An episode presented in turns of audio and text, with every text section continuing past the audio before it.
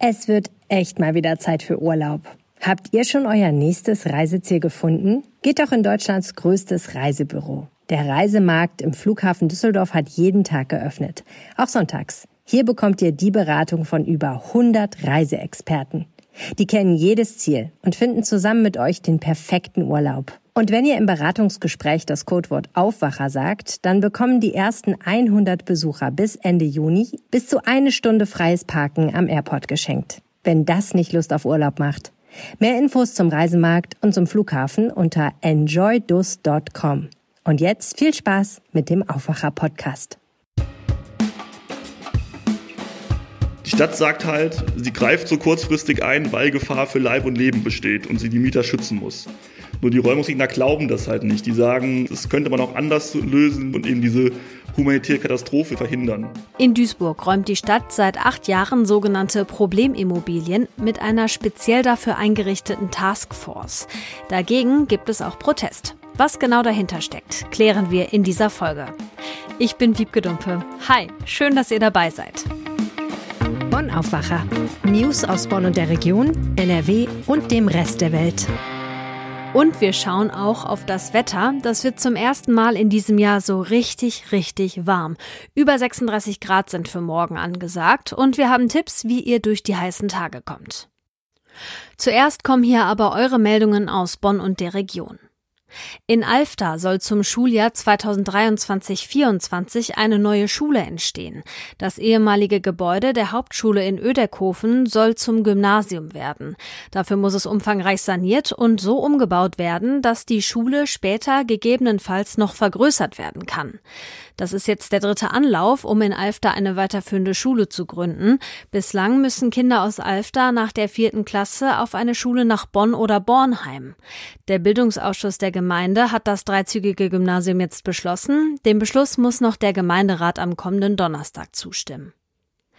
Im Bonner World Conference Center ging es die letzten zehn Tage ums Klima. Bis gestern haben rund 4000 Delegierte da auf der Climate Change Conference unter anderem darüber gesprochen, wie man Klimawandelfolgen abfedern und den CO2-Ausstoß reduzieren kann.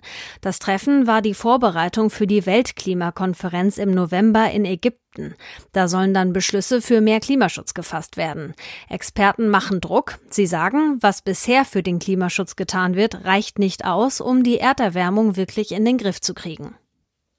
In Bonn wird an diesem Wochenende wieder getrödelt, auf dem Flohmarkt in der Bonner Rheinaue. Der Traditionsflohmarkt findet seit diesem Jahr wieder normal statt. Die letzten zwei Jahre konnte in der Rheinaue wegen Corona gar nicht oder nur sehr sporadisch getrödelt werden. Verkauft werden nur gebrauchte Gegenstände. Wer Neuware anbietet, wird des Platzes verwiesen. Geöffnet ist der Flohmarkt an jedem dritten Samstag im Monat von 8 bis 18 Uhr. So, und jetzt geht's ab nach Duisburg. Stellt euch vor, es klingelt an der Tür und davor stehen Menschen in Uniform und die sagen euch, Ihr habt jetzt ein paar Stunden Zeit, um alles Wichtige zusammenzukramen, dann müsst ihr raus sein aus dieser Wohnung, weil sie nicht mehr den gesetzlichen Anforderungen entspricht. Ich finde das echt hart, aber in Duisburg ist das tatsächlich Realität. Da gibt's eine Taskforce Problemimmobilien. Marc Latsch aus unserer Lokalredaktion in Duisburg. Wie genau muss ich mir diese Taskforce vorstellen? Man kann sich das so wie so eine Art Schnelleingriffstruppe vorstellen. Also es ist halt zusammengesetzt aus vielen Teilen der Verwaltung. Da sind Ordnungsamt drin, Feuerwehr, Polizei, Jobcenter und viele mehr. Und wie der Name schon sagt, geht es darum, dass man gegen sogenannte Problemimmobilien vorgeht. So nennt die Stadt Häuser, in denen Mindeststandards sich erfüllt werden in Bezug auf Elektronik, Sauberkeit, vor allem aber auch um Brandschutz. Und die Stadt will halt diese, Zitat, unzumutbaren Wohnverhältnisse überwinden. Da muss aber ja im Vorfeld einiges geprüft werden, bevor die Truppe da eingreift, oder? Also wie sieht dieser ganze behördliche Prozess aus? Genau, also das beginnt meistens erstmal mit Anwohnerbeschwerden oder halt auch eigene Beobachtungen von Ordnungsamt oder Polizei. Und von diesen Vorbereitungen, da bekommen aber die eigentlichen Mieter, das sind oft Roma aus Rumänien oder Bulgarien, meistens gar nicht so viel mit. Und die müssten dann damit leben, dass dann plötzlich Mitarbeiter der Taskforce in den Wohnungen stehen und dann begutachten halt die vor Ort, ob es wirklich diese drastischen Mängel gibt. Und wenn die die finden, dann heißt es halt, die Menschen müssen innerhalb weniger Stunden ausziehen und sind auf der Straße erstmal. Das ist echt total heftig. Also alleine dieses, ohne sich anzukündigen, die Wohnung zu inspizieren. Genau, also es ist so ein bisschen unklar, wie der Prozess so im Vorhinein läuft. Also die Vermieter werden wohl häufig schon mal vorher informiert über diese Mängel. Aber da die Vermieter ja häufig eben auch, deswegen sieht's da ja so aus, nicht so gute Kommunikation sind und irgendwie nicht so gut das Ganze auch bearbeiten, kriegen zumindest die Mieter davon oft vorher gar nichts mit. Also die sind dann wirklich da ganz überrascht und wenn dann die Stadt sagt, das geht hier gar nicht, dann ist es wirklich ganz spontan so weit, dass die da raus müssen. Hm. Wieso genau ist diese Taskforce eigentlich gegründet worden? Ja, das hat mit den acht Jahren mehrere Ursachen. Also zum einen eine gesetzliche, weil damals gab es das neue Wohnungsaufsichtsgesetz und dadurch konnten Städte und Gemeinden halt besser gegen Missstände in Wohnungen vorgehen. Das war quasi die Grundlage dafür, dass die Stadt eben das tun kann, was sie seitdem tut, dass sie mit Hausbesuchen und Zwangsräumung das dann so löst. Die andere Ursache ist eher eine lokale Ursache. Also der Duisburger Oberbürgermeister Sören Link, der ist seit knapp zehn Jahren in seinem Amt und hat direkt in der Antrittsrede schon diese Probleme mit Zuwanderern aus Südosteuropa zur Chefsache erklärt. Und diese Themen vermischen sich in Duisburg so, so ein bisschen in dieser Taskforce. Und dann gab es halt so einen Auslöser, das war ein Haus in, in Bergheim an der Straße in den Pechen. Das war als Problemhaus ziemlich bekannt und da gab es immer wieder Kontrollen und Versuche, das in den Griff zu bekommen. Und als eben dieses neue Gesetz in Kraft äh, trat, dann wurde das quasi dann auch geräumt mit Hinweis auf dieses Wohnungsaufsichtsgesetz. Damals alles innerhalb noch von zwei Wochen. Also es war nicht so spontan, wie das heute passiert. Ja, und jetzt muss es ja echt schnell gehen. Also wenn diese Taskforce vor der Tür steht, dann sollen die Menschen von jetzt auf gleich aus der Wohnung raus. Und die Frage ist ja, wo sollen die hin? Also das ist ein echt großes Problem für viele, oder? Ja, das ist ein Problem auf jeden Fall. Also im im Normalfall müssten die Vermieter dafür sorgen, dass es Ersatzwohnraum gibt, aber das ist eben in diesen Häusern dann nicht so, dass die sich darum kümmern meistens. Ähm, es gibt dann eine Notunterbringung, die die Stadt normalerweise anbietet. Das sind aber häufig Sammelunterkünfte. Und da wollen die Menschen dann auch nicht unbedingt da rüberziehen. Kann man sich ja auch dann vorstellen, wenn man eigentlich eine Wohnung hatte.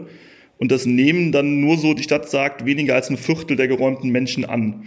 Das heißt, die meisten telefonieren erstmal rum bei Verwandten und Bekannten und schauen, wo sie un unterkommen können.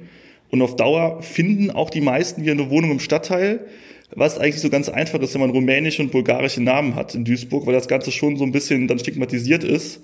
Und deswegen landen die dann häufig wieder in Wohnungen, die eigentlich genauso aussehen wie die, aus denen sie geräumt wurden. Das heißt, wenn eine Familie so richtig Pech hat, dann macht sie dieses ja, Verfahren diesen Vorgang sogar mehrmals mit. Dagegen, also gegen dieses Vorgehen, da gibt's jetzt auch Protest. Ne? Ja, also lange gab es erstmal wenig Protest, muss man sagen. Das lag wohl auch daran, dass es eben meistens Roma aus Rumänien und Bulgarien trifft, die jetzt keine große Lobby in Duisburg haben.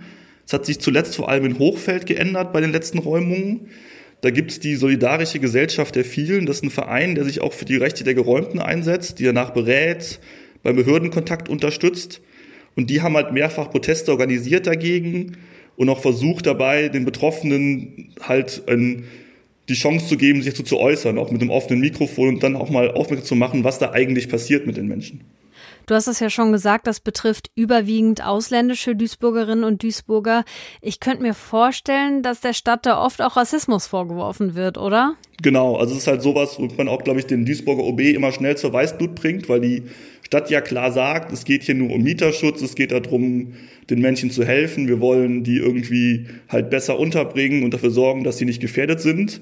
Aber natürlich, dadurch, dass es halt immer nur, also fast nur halt Südosteuropäer trifft und häufig Roma trifft, sagen natürlich Kritiker, okay, so würde man wahrscheinlich mit äh, Menschen anderer Herkunft, die eine bessere Lobby hätten, nicht umgehen. Deswegen ist es ein Vorwurf, der immer so im Raum steht, auch in Duisburg. Für die Menschen ist es eine Katastrophe. Die Stadt sagt, ihr Vorgehen ist mustergültig und sieht es sogar als Vorbild. Wie schätzt du das ein? Das ist erstmal schwierig zu beantworten, weil das Ganze auch von außen halt relativ intransparent abläuft. Man weiß nicht so ganz, wer weiß was. Könnte man das besser regeln? Wie sind die ganzen Abläufe in der Stadt? Die Stadt sagt halt, sie greift so kurzfristig ein, weil Gefahr für Leib und Leben besteht und sie die Mieter schützen muss. Nur die Räumungsgegner glauben das halt nicht. Die sagen, okay, das könnte man auch anders lösen, weniger konfrontativ und eben diese humanitäre Katastrophe, wie sie das nennen, verhindern. Ich würde zumindest sagen, dass man den Ablauf verbessern könnte. Also die Stadt sollte sich auch mal fragen, ob das Vorgehen wirklich der beste Weg ist, den Mietern zu helfen, weil das ist ja die offizielle Aussage, dass sie den Mietern helfen wollen und wenn man die jetzt fragt, ist es ja nicht unbedingt der Weg, wie sie behandelt werden möchten. In anderen Städten gibt es das ja auch, zum Beispiel in Dortmund, aber die machen das anders. Genau, genau. Also es ist Dortmund wohl früher auch sehr konfrontativ gehandhabt worden, ähnlich wie in Duisburg. Aber dort geht man jetzt eben einen Weg, der mehr auf die Kooperation auch setzt. Und das sagen eben auch dann die Räumungsgegner, dass man da vielleicht mal sich mit anderen Städten irgendwie mehr beraten sollte, was sich doch offiziell tut, sagt sie zumindest, ob es da nicht vielleicht eine bessere Lösung gibt im Sinne aller Interessen. Danke, Mark Latsch in Duisburg. Ja, gerne. Für alle von euch, die warmes Wetter mögen, war das ja wirklich eine tolle Woche und sie steuert auf ihren Höhepunkt zu. Heute wären es in NRW zwischen 27 Grad in Ostwestfalen-Lippe und 31 Grad am Rhein und am Samstag dann kommt der Hitzehöhepunkt. Und wenn wir aus den vergangenen Jahren eins gelernt haben, dann, dass man sich darauf vorbereiten sollte. Helene Pawlitzki aus dem Aufwacherteam hat ein paar Tipps dabei. Helene, wie heiß wird's denn eigentlich am Samstag? Wiebke, uns erwarten in der Spitze 36 Grad. Das sagt der Deutsche Wetterdienst für die Kölner Bucht voraus. Und auch im Rest von NRW wird es ziemlich heiß. 30 bis 34 Grad. Und damit ist es ganz offiziell Hitze. Das sind nämlich Temperaturen über 30 Grad. Okay, wow. Über 30 Grad ist schon echt ordentlich. Ja, das Gute ist, dass unsere Körper sich schon ein bisschen an diese wärmeren Temperaturen gewöhnt haben diese Woche. Schlimmer ist es ja eigentlich immer dann, wenn es so ruckartig kommt, finde ich. Wieso ist das wichtig? Naja, also für mich persönlich immer irgendwie für den Kopf, fürs Gefühl, aber dann natürlich auch, weil die Mechanismen, die unsere Körpertemperatur regulieren, vielleicht dann ein bisschen besser funktionieren. Genauso wie an Kälte kann man sich auch an Hitze gut gewöhnen. Besonders natürlich funktioniert dann das Schwitzen ganz gut, wenn es eine richtige Hitzewelle gibt. Also Hitze an mehr als fünf Tagen, dann nützt das leider aber auch nichts mehr. Dann verbraucht sich dieser Effekt relativ schnell und dann kann es tatsächlich auch gefährlich werden. Inwiefern gefährlich? Naja, der Organismus kämpft dann einfach mit den Extremtemperaturen. Und man kriegt dann so eine richtige Hitzeerschöpfung. Also man fühlt sich schlecht, irgendwie kodderig, man hat vielleicht Kopfschmerzen, der Kreislauf spielt verrückt, das kennt ihr vielleicht. Manchen Leuten wird dann auch schwindelig, sie kriegen Krämpfe oder Ausschläge und im Extremfall, wenn man wirklich lange Zeit extremer Hitze ausgesetzt ist, kann es auch zu einem Hitzschlag kommen. Dabei steigt die Körpertemperatur über 40 Grad und man hat so Bewusstseinsstörungen. Viele Leute müssen sich dann auch erbrechen oder kriegen Durchfall. Hui, das klingt krass. Also ich hatte sowas mal, also kein Hitzschlag, aber so ein Sonnenstich. Ja, das betrifft junge, gesunde Menschen jetzt meistens natürlich weniger. Aber Kleinkinder bis vier Jahre oder ältere Menschen oder auch tatsächlich Menschen, die sowieso irgendwie körperliche Einschränkungen Einschränkungen haben, also irgendwie krank sind, Übergewicht haben, pflegebedürftig sind, die sollten wirklich aufpassen. Okay, was heißt aufpassen genau? Also was kann ich konkret tun? Naja, logischerweise ist der wichtigste Tipp, heiße Orte meiden. Ja, klar. Oder eben immer wieder kühlere Orte aufsuchen. Also am besten mal Samstag irgendwie so ein bisschen für sich den Tagesplan durchgehen. Wo halte ich mich auf und wie heiß wird es dort sein? Ist vielleicht jetzt nicht der Tag für eine lange Wanderung in der Sonne. Und wer einen Ausflug in den Zoo oder auf den Spielplatz plant, der sollte halt mal überlegen, stehen da Bäume rum, gibt's da Schatten. Dann sollte man drei Dinge unbedingt dabei haben, nämlich eine Kopfbedeckung, reichlich Wasser zu trinken und Sonnencreme. Ja, Sonnencreme gehört für mich auch dazu. Ich habe ziemlich helle Haut, verbrennt ziemlich schnell. Am sichersten vor Sonnenbrand und Hitzschlag bin ich dann wohl eh zu Hause, oder? Ja, kommt auf deine Wohnung an. Also ich habe eine Kollegin, die wohnt in einer Dachgeschosswohnung, die flieht immer aus ihrer Wohnung.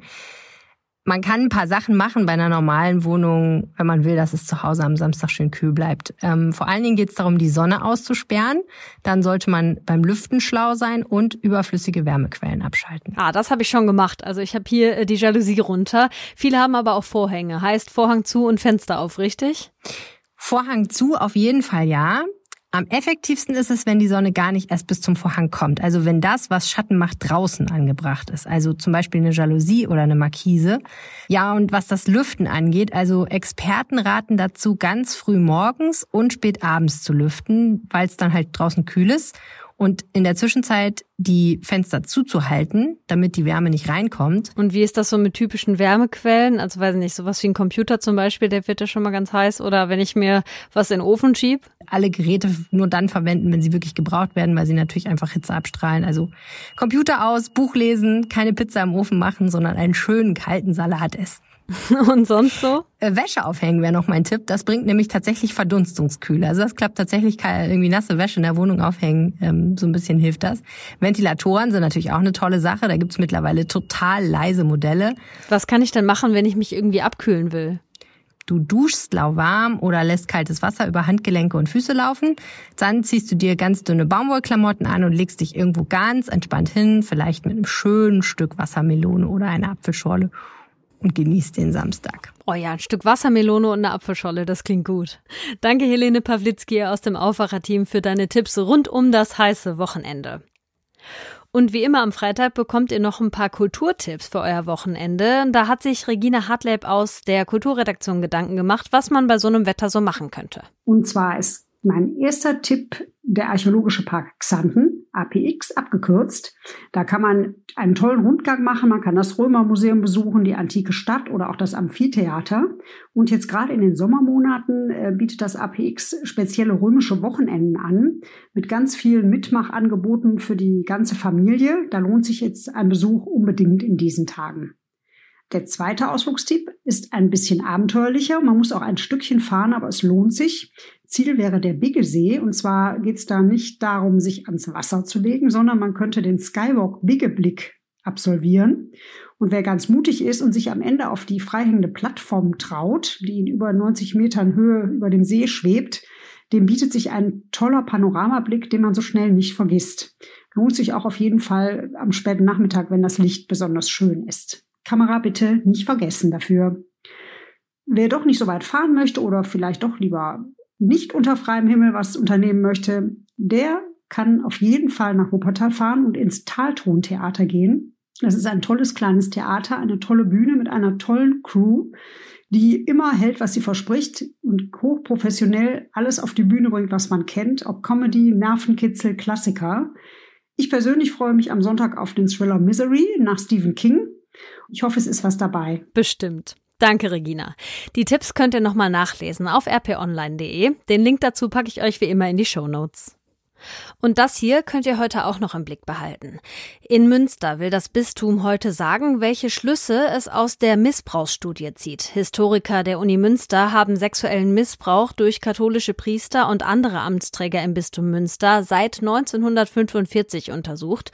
Und laut der Studie wurden mindestens 600 Kinder und Jugendliche missbraucht. Die Dunkelziffer könnte aber zehnmal so hoch sein. Der Bischof von Münster hat am Montag angekündigt, dass das Bistum Konsequenzen daraus ziehen will. Heute will er sagen, welche das sein könnten. Die EU-Kommission befasst sich heute mit einem möglichen EU-Beitritt der Ukraine. Das Land hatte nach Beginn des Krieges einen Antrag dafür gestellt. Die Kommission will heute eine Empfehlung dazu abgeben, ob die Ukraine den Kandidatenstatus bekommen sollte. Ende kommender Woche befassen sich dann die EU-Mitgliedstaaten damit. Sie müssen am Ende einstimmig darüber entscheiden. Und noch eine kleine Meldung zum Schmunzeln. Im Europapark in Rust soll heute ein ungewöhnlicher Weltrekord aufgestellt werden und daran beteiligt sind 50 Bobbycars. Joey Kelly von der Kelly Family will, dass der berühmte Kelly Family Bus 50 Meter weit über den Parkplatz gezogen wird von 50 Menschen auf 50 Bobbycars. Hab mich bei der Meldung kurz gefragt, ob ihm die Hitze vielleicht schon zu Kopf gestiegen ist oder so, aber offenbar nicht, denn der Anlass für die Aktion ist, dass das Bobbycar in diesem Jahr 50 wird.